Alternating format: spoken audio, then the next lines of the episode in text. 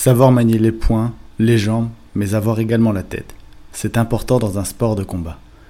Si les gens pensent souvent à tort que les combattants ne sont que des brutes sans cervelle, beaucoup prouvent que c'est le contraire. C'est le cas de Cyril Benzaken. Multiple champion du monde de kickboxing, il est souvent surnommé le boxeur Bac plus 5. J'ai eu la chance de le rencontrer pour qu'il nous évoque son parcours incroyable.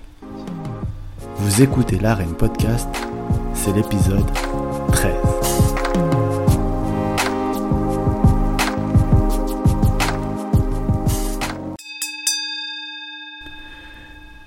À 32 ans, Cyril Benzaken s'est construit un palmarès somptueux. Et pourtant, lorsqu'il était jeune, il était bien loin de se voir kickboxer et même sportif. Lui, l'ancien jeune garçon en surpoids. Mais la découverte des rings va le changer physiquement et surtout mentalement. Lui qui était également très peu intéressé par l'école. Cyril va avoir un véritable déclic qui va lui permettre de changer sa vie. Une rencontre incroyable avec un champion qui va tout nous dévoiler. Bonjour Cyril. Bonjour Saïd. Euh, bienvenue dans l'arène. Et merci, euh, merci de nous accueillir, enfin de m'accueillir dans ta salle. C'est parce qu'on est chez toi quand même, mine de rien ici. Euh, c'est un honneur de, de, de, te recevoir, toi le champion, et toi la personne aussi que tu es, et, et un digne représentant du, du pied-point. Avec toi, on va parler de plusieurs choses, de ta carrière, de ton histoire, de ce que tu aimes, de ce que tu n'aimes pas. Voilà, on va, on va parler de plein de choses. Et, mais avant tout, est-ce que tu peux te présenter auprès du grand public? Bah déjà merci pour toutes ces, toutes ces éloges, euh, Saïd, ça fait plaisir. Euh, tu me fais presque rougir. euh, bah, Est-ce que je peux me présenter? Ouais, bien sûr. Alors moi je m'appelle Cyril Benzaken, je suis cinq fois champion du monde de, de kickboxing et, euh, et, également entrepreneur, euh, notamment dans, dans l'événementiel et la production d'événements. Et euh, voilà, entre autres, mes deux, mes deux grandes casquettes, même si j'en ai quelques-unes en plus. Est-ce que tu as toujours voulu euh, être champion du monde? Parce que tu nous as dit que tu étais 5 fois champion du monde. Ça a été un, objectif déjà quand tu étais jeune? Ouais, c'est vrai que j'ai démarré la boxe à 13 ans, 13 ans et demi. Et quand je suis rentré dans la salle de boxe, je pourrais pas te dire que c'était la première fois, mais euh, au bout de 3-4 séances, enfin un petit mois, je sentais en fait la, boxe en moi. C'est-à-dire que j'étais pas du tout doué, tu vois, j'étais pas, pas, pas bon, je m'entraînais beaucoup, enfin j'essayais de m'entraîner plus que les autres mais je ressentais que c'était ça que j'avais envie de faire de ma vie et, euh, en fait euh, bah, je ressentais que j'avais envie de devenir champion du monde parce que aussi j'avais la chance d'avoir comme premier entraîneur et, mentor Aurélien Duhart qui a été un grand champion plusieurs fois champion du monde. Et du coup quand tu as comme modèle le top et eh ben tu te dis qu'une chose bah, je veux arriver au moins au même niveau. Et du coup euh, bah, grâce à lui ça m'a tout de suite mis dans cette direction à mes débuts mais c'est marrant parce que tu dis 13-14 ans. Et c'était pas avant. Il y en a beaucoup où ils se sont mis, euh, on les, pas on les pousse, mais euh, presque à 5-6 ans, voilà, tu feras de la boxe, etc. Ah ouais. Et toi, non, ça a pas non, été. on m'a poussé à faire du judo, et j'ai fait du judo, mais j'avais pas du tout envie de devenir champion de judo. J'étais pas spécialement sportif, en fait, j'avais pas des rêves de devenir champion avant de démarrer la boxe. C'est vraiment, en fait, une rencontre. C'est-à-dire que moi, je voulais faire de la boxe parce que j'étais ado, je me suis dit, ça va me muscler, je vais apprendre à, à boxer, quoi. Et je ne m'attendais pas à avoir un déclic comme ça, tu vois. Et en fait, en entrant dans la salle, bah, ça m'a provoqué, euh, bah, tu sais, c'était comme si j'avais goûté à mon propre sang, quoi. J'étais à, j'étais à fond. Et ça, tes parents ou tes, tes, proches, ils ont accepté que tu fasses de, de la boxe Je sais que les mamans, en général... Euh, alors, euh, alors écoute, que je fasse de la boxe en loisir au début, elle était un peu réticente, ma mère, mais quand même, elle s'est dit bon, c'est pas plus mal, mon fils, il va faire un peu de sport, ça va le, ça va lui donner confiance, la boxe, ça va devenir un homme et tout, donc ils étaient contents. Là où il a commencé à avoir des problèmes, c'est quand j'ai commencé à dire, euh, je vais devenir champion, je vais, devenir, je vais faire ça mon métier. Là, la catastrophe. Elle est venue voir tes combats ensuite? Non, elle a mis longtemps. Maintenant, elle vient, mais elle a mis très longtemps à venir. Ma mère, au début, les tout premiers combats, il y avait toujours mon père et mon frère. Après, les parents de ma mère, ce qui était drôle, c'est mes grands-parents ah oui. qui venaient tout le temps, tout le temps, qui viennent tout le temps d'ailleurs. Et ma mère, elle a commencé à venir sur le tard. Je crois que c'était sur mes premiers combats pro vers 2012, enfin, je sais plus, des trucs comme ça. Donc, toi, tu es champion de kickboxing. Alors, Qu'est-ce que c'est le kickboxing? Ouais, alors bah c'est gentil de poser cette question. C'est vrai que as, dans la boxe, c'est important de différencier les familles de boxe.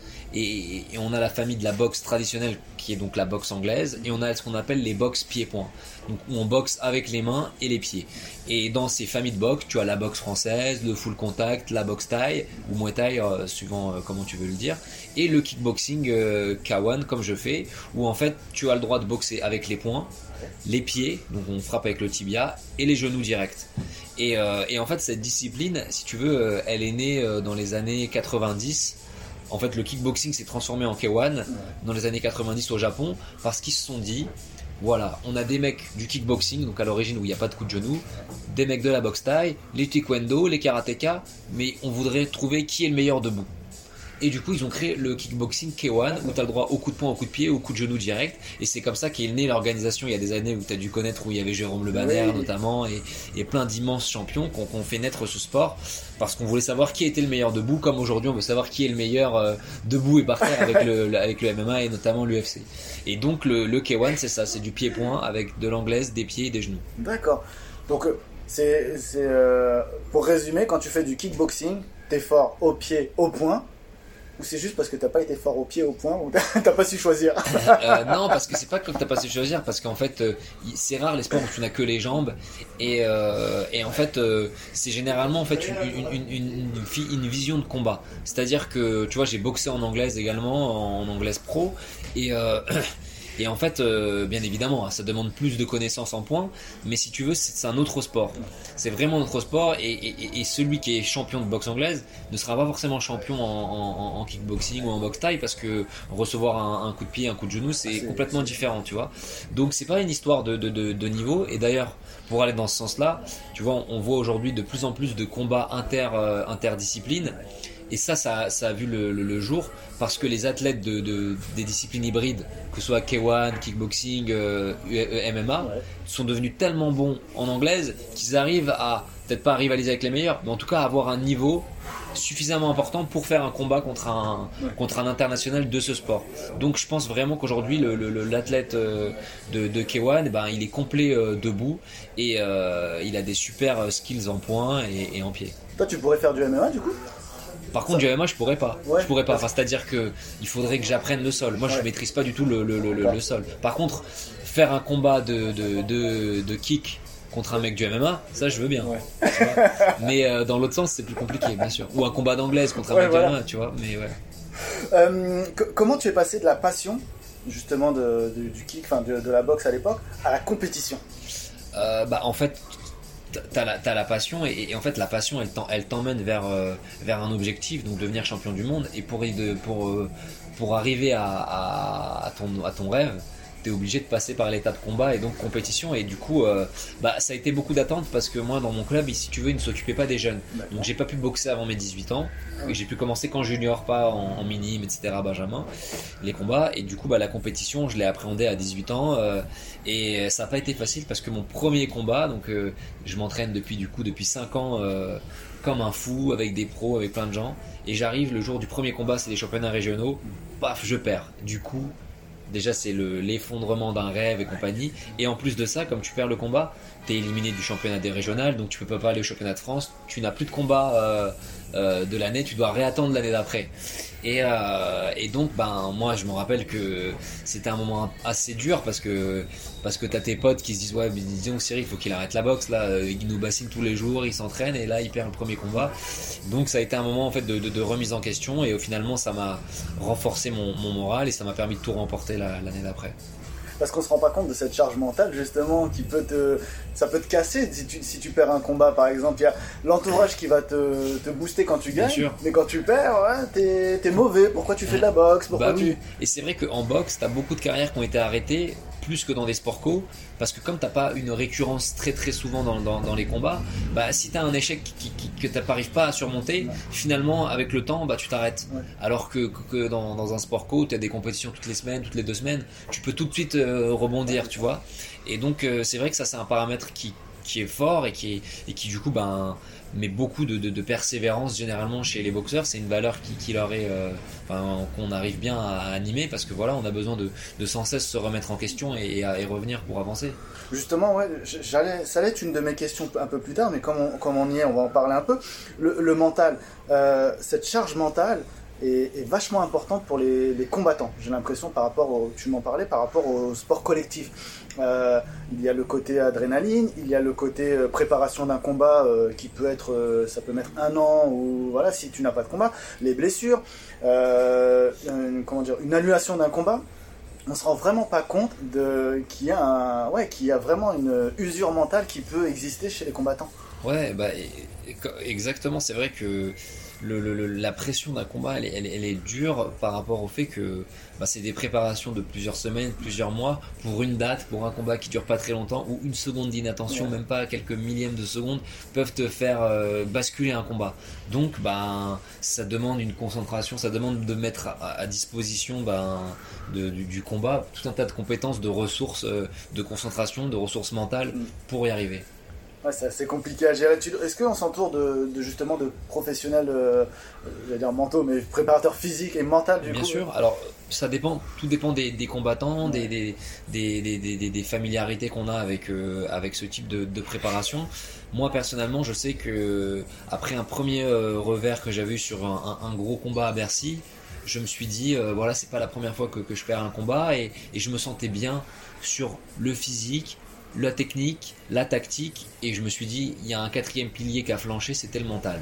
Et donc, comment faire pour bah, entraîner mon mental aussi bien que les trois autres piliers?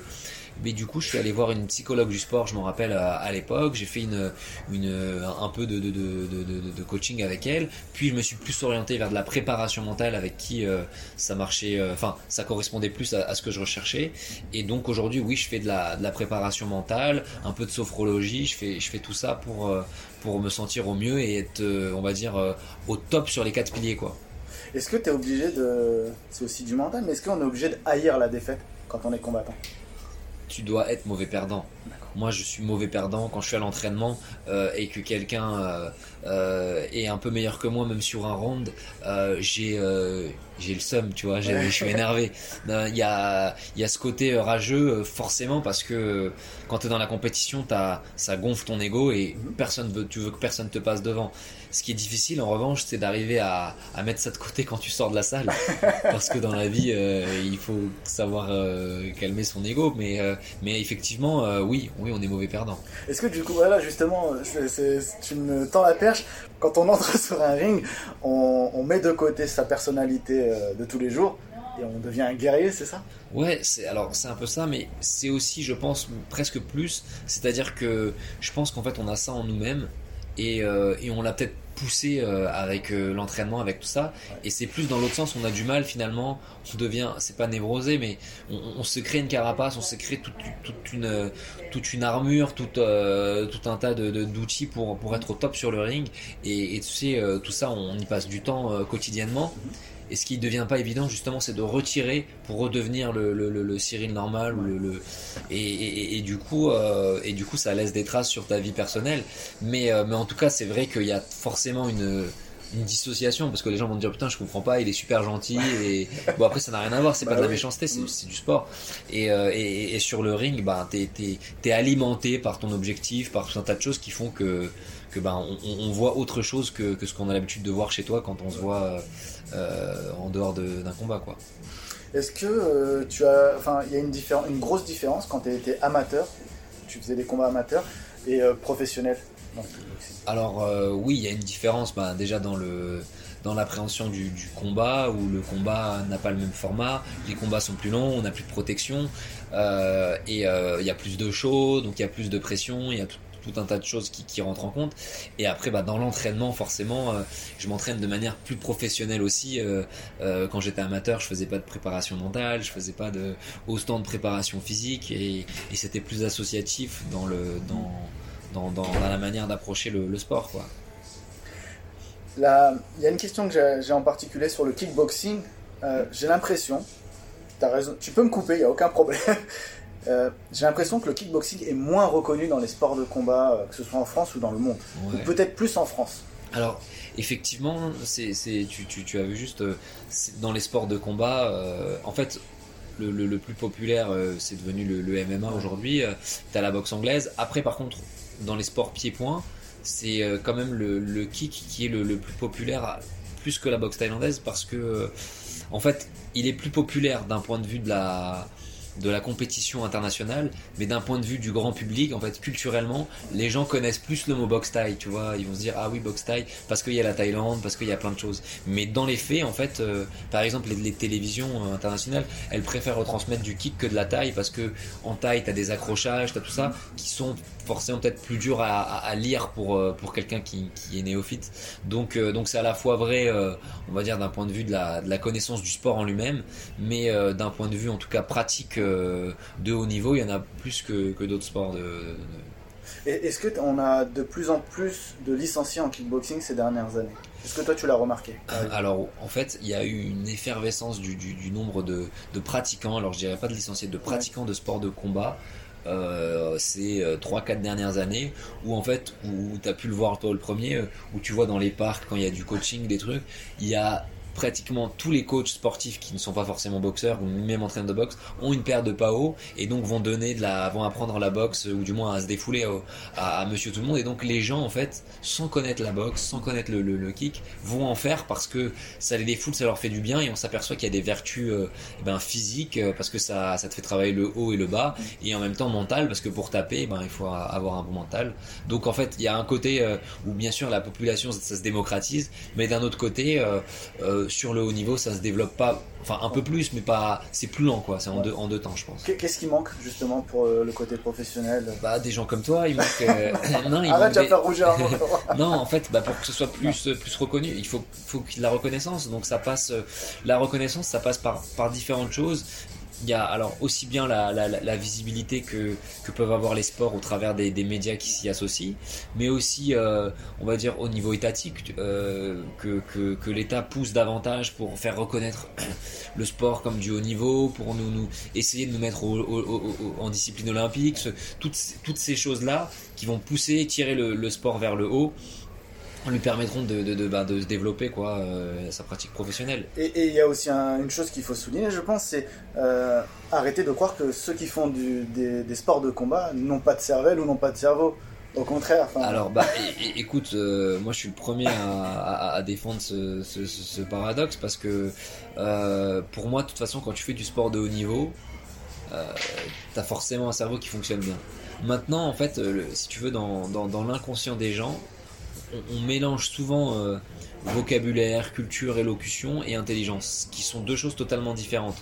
Euh, l'intelligence, c'est savoir s'adapter. Quand tu es sur le ring, tu n'affrontes jamais deux fois un même adversaire, tu es toujours face à une nouvelle inconnue, donc tu habitues ton cerveau à, cette capacité d'adaptation. Donc tu es forcément un mec intelligent. Quand tu es sur le terrain de foot, c'est la même chose. Donc euh, beaucoup de sportifs euh, à sport ouvert comme ça bah, sont forcément intelligents. Après, euh, est-ce qu'ils sont ouverts d'esprit pour aller apprendre sur d'autres? Ça, dépend de chaque athlète, mais on peut pas leur enlever leur intelligence. Ça, ça je le défends. on va parler un peu de toi. Comment tu es par exemple sur le, sur le ring au niveau de la technique? Est-ce que tu es, euh, plus offensif avec tes poings, plus offensif avec tes pieds? Voilà, Qu'est-ce que tu peux dire au, grand public? Alors bah, moi généralement ce que j'aime faire c'est euh, démarrer mes attaques en points, euh, mettre une pression en points et, faire une sortie en, en jambe, faire des enchaînements point-pied où justement la jambe, l'efficacité sera dans ma jambe. D'accord. Euh, et, voilà comment, comment j'aime boxer. Après, moi je boxe de manière plutôt aérienne, c'est-à-dire que je suis un contreur, j'aime bien euh, lire mon adversaire, l'amener euh, l'amener là où je vais l'amener et, ne pas prendre de coups et, m'amuser en fait sur le ring à, à, esquiver et à faire de la, de la belle boxe. Justement, ça va être ma question suivante. Pour toi, c'est quoi une belle victoire? Est-ce que c'est un chaos? Est-ce que c'est, comme tu viens de le dire, s'amuser sur le, sur, avec ton adversaire, des feintes, etc. comment tu vois une belle victoire? Euh, alors une belle victoire, une très belle victoire, si tu arrives à, mêler les deux, c'est-à-dire en fait à, à, boxer en, reculant justement en, maîtrisant ton adversaire, voilà c'est le mot maîtrise que je cherchais, et en fait et par une ouverture que tu que tu crées, bah tu le mets KO sur euh, sur euh, sur sur un pas de côté, enfin sur un sur une ouverture que tu as trouvé mais en, en, défense quoi, en défensive. Après, euh, après une belle victoire, elle, peut être très belle la victoire au point. Elle peut être très belle même si elle est en chaos offensif à la première reprise. Euh, je suis un fan de Tyson et il faisait des victoires explosives et, je trouve ça merveilleux. Est-ce que tu as un surnom? Bah écoute, on a. les surnoms bah, Les surnoms, ouais, bah, c'est les surnoms qu'on donné pas mal de, de, de, médias. Euh, ils m'ont appelé, je sais plus, l'intello de la boxe, le boxeur atypique, des trucs comme ça. Euh, justement, encore une fois, par rapport à ce cliché dont, on parlait tout à l'heure, comme moi j'ai eu l'opportunité, la, chance de faire des études à côté, euh, on, disait l'intello, euh, sous-entendu que ceux qui n'en font pas ne sont pas un, télo, et donc bon, c'est flatteur pour moi, je suis content, mais d'un autre côté, ça montre aussi l'état d'esprit, on va dire, de la culture française sur ce, sur ce domaine où, où la, la, le diplôme qu'on a ben, est une carte de visite et, et on a un manque de considération sur sur l'expérience, alors que parfois, ben, des gens expérimentés dans un domaine sont bien plus intelligents que des gens surdiplômés dans, dans ce même domaine. Complètement. Et c'est vrai qu'on a une différence, et, c'est même au niveau du sport, façon, de toute façon, tu as raison, euh, quand on voit nos voisins, euh, on va pas aller jusqu'au Japon, aux États-Unis, mais il suffit de voir par exemple en, pied-point aux Pays-Bas. Aux Pays-Bas, ils ont de nombreux, euh, presque des écoles en fait, bah bien sûr. où les, les mecs sont encadrés. Et en France, c'est vrai qu'on a on manque encore de, ça. Mais c'est vrai que tu vois, le, sport c'est une très bonne école parce que dans le sport t'as pas de, de, t'as pas, t'as un peu de théorie, mais on te juge à la pratique. Et, dans la vie, euh, justement par rapport au diplôme, on te juge d'abord sur la théorie. Et, c'est dommage parce que euh, moi, il y a, y a, une phrase que j'aime beaucoup d'un enfin pas un philosophe, mais en tout cas un espèce de, coach qui s'appelle Idriss Aberkan, qui, te parle de, de, de l'expérience d'un côté et de la théorie de l'autre, et, et, je le rejoins où il te dit, voilà, moi je donnerais plus de confiance à un, à un mec qui a piloté 100 fois des, des avions, plutôt qu'à celui qui en a jamais piloté, mais qui a plein de diplômes. Et, et, du coup, bah, je pense que beaucoup de gens prendraient la même décision, tout simplement parce que l'expérience passe avant le, la théorie. Je voulais savoir, est-ce que tu avais, tu m'as parlé de Mike Tyson, est-ce que tu avais d'autres modèles? Euh, ouais, bah il y a plein de modèles. Alors pour moi, le, en fait, il y a différents. Sportivement, en boxe anglaise, par exemple, j'adore Mike Tyson. Aujourd'hui, j'adore euh, Canelo Alvarez. En pied-point, euh, j'adore euh, Boakao parce que c'était mon, enfance ou, le Banner parce que j'étais gamin et, et c'était waouh, un Français comme ça au Japon qui, qui fait des super victoires. Après, au-delà de la dimension, on va dire purement sportive, pour moi, il y a, les boxeurs, il y a tous, les, ces champions et il y a Mohamed Ali qui, dépasse, qui, si tu veux, a, un rôle bien plus, important qu'un champion. Il a, dépassé la, sphère sportive parce qu'il a influencé le monde euh, avec les décisions qu'il a prises en termes de géopolitique, en termes de, de, plein de choses. Et, du coup, bah, je trouve ça fabuleux qu'un homme ait réussi à, à allier, euh, à allier les deux. Et je pense qu'il a fait beaucoup de bien à la boxe. Est-ce que tu étais aussi euh, fan de, de, films de combat? Est-ce que, par exemple, le gros cliché que je te balance, est-ce que tu imitais Van euh, en train de taper un palmier? Alors, celle-là, je l'ai jamais faite. Euh, imiter Van en train de taper un palmier. Pourquoi on a beaucoup de confrères qui s'amusent à le faire? Parce que c'est marrant, tu vois. Mais non, ça, je l'ai jamais fait. Par contre, j'adore les films de Van D'ailleurs, j'ai eu l'occasion de le rencontrer une ah, fois sur une émission qu'on avait fait ensemble et il était super sympa. mais c'est vrai que j'ai oublié une personne de qui je suis fan totalement, c'est euh, Stallone euh, parce que si tu veux aussi bien l'histoire qui véhicule dans Rocky que son histoire personnelle, je la trouve superbe parce que ça me fait penser un peu euh, à, moi qui, qui produit les combats où, on parle d'un homme qui était un peu à, la rue et qui s'est dit qui a écrit cette histoire merveilleuse et de Rocky et qui s'est dit non c'est moi qui vais le jouer et c'est devenu une superstar et, et l'histoire elle est inspirante et, et même si la vie de Rocky, c'est pas la vie de tous les boxeurs, en tout cas, ça, elle reflète quelque part une partie de notre histoire aussi. Et, et donc, comme c'est un best-seller, bah, on adore. T'avais aimé les suites avec euh, Creed là d'ailleurs qui sont sortis Alors ouais, bah, c'était totalement différent. Tu vois, c'était mieux fait, on va dire en termes de combat, etc. Et, et j'ai ouais, j'ai bien aimé. Bien, alors après, moi, je suis un fan de des Rocky, les premiers, tu vois, parce que c'était la base. Mais justement, je trouve qu'ils ont bien réussi à, à, à, recycler avec euh, avec Creed. Et donc, donc c'est toujours agréable de voir la suite de, de son truc d'enfance, quoi. Est-ce que tu étais fan de jeux de combat, jeux vidéo de combat Grave, grave, grave, grave. Quand j'étais petit, j'ai adoré jouer à Tekken. Je me rappelle Tekken, il y avait Street Fighter, mais c'était surtout Tekken. Moi j'étais plutôt un PlayStation et, euh, et j'adorais. Tu prenais quel perso tu vois, juste bah, Je crois qu'il s'appelait Jin. Ah, mais oui, c'est vrai. Ouais. mec qui faisait du coup Et Low, non, il y avait ah, Low. Low, je l'adorais. Il était torse nu, ressemblait à Bruce Lee. Il faisait des rouleaux derrière. Tu m'as. Euh, croix rond, je crois. J'appuyais comme ça, rond, croix rond, pour faire la roulade. Ah, c'était génial. Et il y a pas longtemps, j'ai joué. je joue plus du tout aux jeux vidéo et on m'a chauffé. J'ai fait un truc de jeu vidéo euh, avec un avec un Sébastien Abdelhamid. Ah, mais oui Et ouais, et on a fait du, Mortal Kombat. Oui. Et Sébastien qui, marrant. veut- qui va venir d'ailleurs bientôt euh, dans le podcast. Ah bah t'as raison, il adore Ouais. le. Bah lui c'est un expert et tu lui diras que je l'ai battu une fois. tu le rappelleras. Non non mais si tu veux c'était très sympa et, et en fait ça m'a ça m'a fait drôle de même si je suis plus dedans de, de rejouer aux, aux- aux jeux vidéo comme ça et du coup euh, en tout cas tu m'as fait souvenir de là-haut c'est c'est marrant. Est-ce que euh, quand, quand tu entres sur un, ring- sur un ring, forcément, tu as une musique euh, que tu choisis avant ou voilà Alors avant, ouais, j'adorais choisir. Maintenant, quand c'est mes événements, en fait, je laisse ça à, à, à la, à la prod Ouais. et, et je leur dis faites-moi un kiff, faites-moi un truc sympa. moi, je vais suivre, je serai dans mon combat de toute façon. Et donc, je les laisse gérer quand ils ramènent un artiste ou, ou quelque chose comme ça. Quoi. Ta, ta plus grande joie sur un, sur un ring dans ta carrière pro? Euh, j'en ai, ai plusieurs. Alors, t'as, t'as, t'as la première joie d'être champion du monde, mais en fait, je crois que la plus grande joie, c'était la, la fois où je suis devenu champion de France pour la première fois. C'était en junior.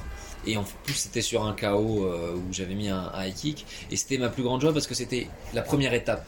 Tu vois, je cochais la première étape, champion de France junior. Après, je savais qu'il fallait que je sois champion de France euh, espoir, amateur, senior, pro, etc. Mais je cochais une première case Ouais. et c'était la première pierre à l'édifice de, de, de, de- de ce que je voulais euh, créer. Quoi. Donc, euh, donc c'était une joie de fou. Bah, à l'inverse, hein, ton plus mauvais souvenir Mon plus mauvais souvenir, euh, bah, je dirais que c'était le, le, le, le- Alors, plus mauvais souvenir. Euh, ouais, ce, ce, ce combat que, que j'ai perdu à, à Bercy, ce premier gros combat à gros enjeux qu'on avait fait pour le, le Glory, où, où j'étais pas du tout dedans, ça a été euh, vraiment dur à, à encaisser. Euh, tu m'as parlé de ton autre côté tout à l'heure, on parlait de l'en- l'entrepreneuriat. Tu es promoteur donc, à côté. Comment ça se passe? Donc tu organises tes propres combats, tu organises les combats d'autres combattants, c'est ça?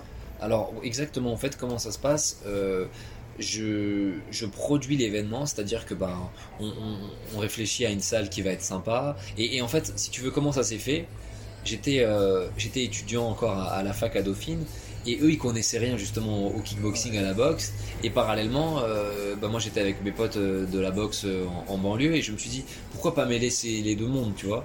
Et, de là on avait un projet de fin d'études. Et je me suis dit tiens un projet de fin d'études j'ai envie de faire un stage d'organiser un combat. Et pourquoi pas organiser un combat dans la fac à, à Dauphine. Il y avait eu euh, 900 places un truc comme ça et du coup en fait on a fait ça. Et en faisant ça euh, je me suis dit waouh en faisant ce lieu un peu atypique et décalé ça a permis de, faire venir euh, des gens qui n'étaient pas du tout du milieu de la boxe voir et kiffer. Et du coup de là je me suis dit tiens euh, pourquoi pas continuer à faire ça? Parce que je ressentais la possibilité que j'avais au travers de, de- de- du double parcours et de plein d'autres choses, de faire euh, parler de la boxe dans, dans différents horizons.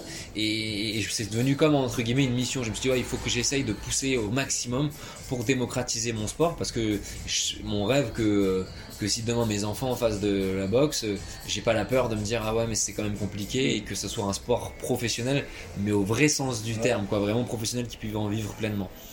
Et, euh, et du coup, euh, bah, en fait, comment ça se passe? On, on choisit un lieu, donc généralement on essaye un peu atypique pour que on arrive à toucher des, des gens aussi bien par le lieu que Ouais. par les combats. Euh, ensuite, on, on réfléchit au, au plan de com, on au plan de com, on finance la soirée donc pour que elle soit payée par aussi bien la vente de places que les, les, les sponsoring et les droits télé, les subventions. Et il y a mes associés qui s'occupent de la partie sportive, qui font le, le plateau des, des combats et des combattants. Et, euh, et après tout ça, ben, c'est du travail et on remue et, et ça fait la, le plat euh, final le 8 juillet. Mais, mais ça, ça, ça fatigue pas justement parce que tu dois t'entraîner à côté, en même Bah temps si tu prépares. m'entraîne, bah, c'est vrai que c'est un peu de fatigue. Alors tu vois, j'essaye généralement de m'arrêter 5-6 jours avant. D'accord. Je suis focus sur le combat. Après, peu importe ce qui se passe, euh, Ouais. je, je suis concentré sur mon combat.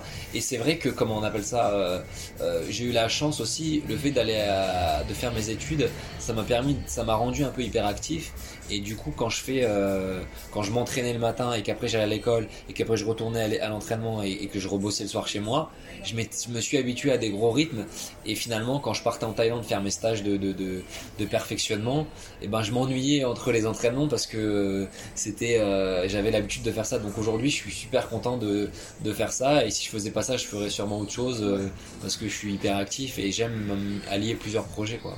Est-ce que tu te vois euh, organiser des énormes combats, style, euh, je sais pas moi, comme en boxe à la Eddie Hearn, à la. Enfin voilà. C'est ça euh, l'objectif. en fait, en, en- en boxe anglaise, c'est un peu verrouillé. euh, Mm. euh, mais en revanche, depuis que, que ça a pris un peu, je, je, me dis pourquoi pas essayer d'organiser des, des combats euh, un peu un peu fous comme il ça s'est fait il y a pas longtemps Mayweather Logan Paul, un, un truc comme ça. moi, enfin, je suis un peu copain avec Ibra. euh, Ouais. On s'était dit pourquoi pas faire un, un, un événement ensemble et ça rendrait populaire davantage le kickboxing et, et lui serait content de, de, de Ouais. combattre et, et donc euh, donc ça c'est dans les projets en cours. C'est énorme ça, un petit bras, euh, Cyril. Ah, pas forcément contre moi, Non, non, pensez bah, pas. Pourquoi pas Ouais, pourquoi pas. franchement. Il dit, ouais, non, franchement, ce serait excellent. Tu ferais ça en, en France? Euh, ouais, après, Idéal, alors idéal. l'idée c'était pas contre moi, hein, c'était Non, bien sûr, oui. ouais. Euh, Toi, je sais que tu vas affronter Love si on peut le créer dans la rue. ouais, voilà, exactement. Et euh, ouais, un truc comme ça, ouais, bien sûr, Ouais. on le fera en France, dans, une, dans un Bercy ou une belle salle, quoi, tu vois, un, un accord arena, et, euh, ou, ou mieux, euh, et, et du coup, on- en tout cas, on en, on en discute. Et ramener Mike Tyson. Un kiff. Ah bah si, ça, ça j'y ai pensé, plus, bien sûr, ça j'y ai pensé. Quand je l'ai vu remettre les gants, je me suis dit waouh, il n'y a pas un truc à faire, le Ah faire ouais. boxer, etc. Donc c'est, c'est, c'est, c'est, c'est- ça reste des, des... Bon, là on change de dimension Bien par sûr, rapport ouais. à ce qu'on fait aujourd'hui en France, mais, mais ouais, ça serait un objectif et un aboutissement en termes de, de, de production sportive. Surtout qu'en France, euh, au niveau des sports de combat, on est gâté. Au niveau des femmes ou des hommes, enfin, on a Bah, ce qu'il faut Bah, aussi. c'est vrai que tu vois, ce que tu dis, c'est, c'est, c'est, c'est juste et, et, et ça fait mal au cœur des fois parce qu'on se dit c'est pas très reconnu, alors que on a un vivier de champions en sport de combat énorme. Dans tous les sports de combat, on excelle, que ce soit au judo, taekwondo, euh, boxe anglaise, pied-point. Franchement, on est karaté. Il y, a des- il y a eu des champions du monde dans tous les sports. On est, on est bon partout. Donc, euh, donc c'est assez impressionnant de, de, de, de voir ça. Et c'est dommage que ouais, qu'on soit pas encore, enfin que le sport de combat soit pas aussi élevé. euh, Bah, en fait, si tu veux, le, le- la force et le frein, c'est que, pour moi, dans ma vision du sport en général, la force, c'est que, en fait, c'est un maillage associatif, les sports de combat. Du coup, c'est ouvert à tous. Ouais. Et du coup, quand le sport est ouvert à tous, ben, il n'y a pas de barrière à l'entrée. Et donc tout le monde peut s'inscrire, ça fait qu'il y a plus de quantité. Maintenant, il y a un manque de professionnalisation. Et tu vois, tu as d'autres sports à côté, comme le tennis par exemple, où on n'a pas, on n'a pas, on a des champions, mais on n'a pas des, encore des aussi grands champions en tennis qu'on en a eu en sport de combat, parce que justement, c'est pas associatif et c'est pas ouvert à l'entrée. Et, et- et le jour où on ouvrira le tennis au quartier, on ouvrira plus. euh, Il y en a, tu vois, Ouais, bah il oui. est de Boboche, de Bobigny, euh, Ouais. comment il s'appelle, euh, Gaël, mon euh, fils. oui, ça, t'as- mais c'est pas encore suffisamment ouvert. Et le jour où on va réussir à ouvrir tous les sports et arriver à les professionnaliser doucement, et ben on fera de la France une super nation dans tous les sports, je pense. Surtout qu'il y a, il y a quelque chose qu'on ne souligne jamais, c'est par exemple aux Jeux Olympiques, ce qui ramène le plus de médailles, ce sont les sports de combat cumulés. Ah ouais, on, bah, n'a tu jamais vois, pensé, on ne le dit jamais assez, Ouais, bien sûr. mais par exemple sur euh, Sur 2016, Rio, il y a eu la boxe anglaise qui avait fait un carton anglaise, plein. Et puis euh, le judo et compagnie. Ouais, enfin, bien sûr, on a Clarisse on qui a Clarisse qui est énorme. D'ailleurs, Clarisse, on en parle, on en parle que le jour où elle met, euh, elle gagne sa ceinture, enfin sa ceinture, son championnat du monde. Mais à chaque fois, on n'en parle pas. Là, on est déjà à 5. Ouais, c'est énorme, mais c'est la, la, la, la La plus petite. titrée de, de l'histoire du judo féminin. Exactement. Euh, Est-ce que entraîner, ça te tenterait également? Alors entraîner, j'aime bien donner mon conseil. Euh, maintenant, euh, en fait, quand c'est quelque chose de, de, de, de l'ordre de l'exceptionnel, c'est-à-dire euh, de temps en temps, j'aime beaucoup. D'ailleurs, en fait, là, on s'est retrouvé aujourd'hui euh, chez Avaton, le, le, le club là à Raymond Poincaré, où justement on a monté une école de boxe, un team boxing euh, Cyril Benzaken, où j'apporte mon, mon expertise et une fois par mois, justement, je viens donner des, des, des cours de perfectionnement pour tous les, les, les membres qui s'entraînent avec les, les, les gens qu'on a choisis Ouais. pour, pour entraîner euh, dans ce club. Il y a quelque chose que je voulais parler avec toi. Ça, c'était obligé. Je voulais parler du Maroc. Ouais, Obligé. bien sûr. Parce que tu es d'origine marocaine comme moi. Euh, je sais que tu es beaucoup attaché au Maroc également. À quand une compétition là-bas? Alors, écoute, euh, ouais, bah moi je suis, je suis, je suis, je suis une partie très marocain parce que en plus j'ai ma tante qui vit encore là-bas, j'ai de la famille qui vit là-bas. Mon père il y a passé ses 20 premières années. euh, c'est des vrais euh, immigrés du, du, du, Maroc. Ma grand-mère est encore marocaine au final. Et, euh, et c'est vrai que je n'ai jamais combattu au Maroc. Et, euh, et ta question elle arrive au bon moment parce que figure-toi que il y a quelques jours on m'a parlé de faire un- un- une coproduction et un combat à Marrakech pour, euh, pour la fin, euh, fin 2021, là, Ah, pour, euh, pour novembre, je crois, octobre. Et donc, euh, donc, je sais pas, ça sera là, mais en tout cas, le faire, ça serait un kiff pour moi parce que, euh, parce que voilà, euh, j'y suis attaché parce que c'est une partie de mon histoire. Et surtout que là-bas, ils sont très fans en plus de, de sport de combat. hein. Alors, d'une, ils sont forts, de deux, ils sont très fans, ils sont très friands de, de, de sport de combat. Il y a eu des, un- un- des, des champions de boxe anglaise au Maroc. Il y a en, en kickboxing le, le boss un peu euh, qui s'appelle Badarari. Il y a, non, il y a une vraie culture du, du, du, du, du sport de combat euh, au Maroc et, euh, et ils aimeraient euh, forcément euh, un bel événement, euh, tu vois. Donc, Justement, tu, tu me parles de Badrari. Est-ce que ça te, toi, ça t'intéresserait de le ramener justement dans tes euh, compétitions euh, pour le- un jour? Alors, je sais pas si on a les moyens. Euh, je crois que ça peut être un peu compliqué. Mais, mais en tout cas, si on pouvait le faire, ouais, ça serait exceptionnel. Badrari et Ibra. Tiens, Ibra. alors là, ça serait Ah alors là, Ce t'es serait moins sûr. marrant pour. Ah, parle plus. hein. Euh, est-ce que tu aurais, voilà, c'est- c'est- ça va être la fin de, de- de l'épisode, mais est-ce que tu aurais des conseils à, à donner aux jeunes ou même aux moins jeunes? Par exemple, comme tu le dis, tu as commencé en étant adolescent, euh, 13-14 ans. Est-ce que tu aurais des conseils à donner pour se lancer, pour ceux qui hésiteraient, pour les femmes, pour les filles qui hésiteraient aussi? Alors, bah, justement, le, le- le- moi, le, le meilleur conseil que, j'essaye de, développer, c'est justement, bah, quand tu dis qu'il hésite, bah, c'est de ne pas hésiter. Quand on a quelque chose au, fond de nous, euh, un rêve, une aspiration, bah, c'est de l'écouter avant tout, ce- cette petite voix qu'on a dans, notre ventre, plutôt que d'écouter même les gens qu'on aime, hein, comme nos parents, nos meilleurs amis, etc.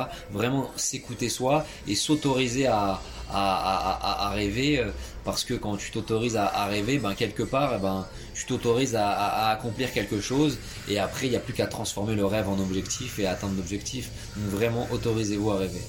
Super. Merci beaucoup Cyril. de- Merci Saïd et C'est un te- énorme plaisir. bah, plaisir partagé euh, comme toujours. À très bientôt. À bientôt. Voilà, j'espère que ce nouvel épisode vous aura plu. À très bientôt dans l'Arène Podcast.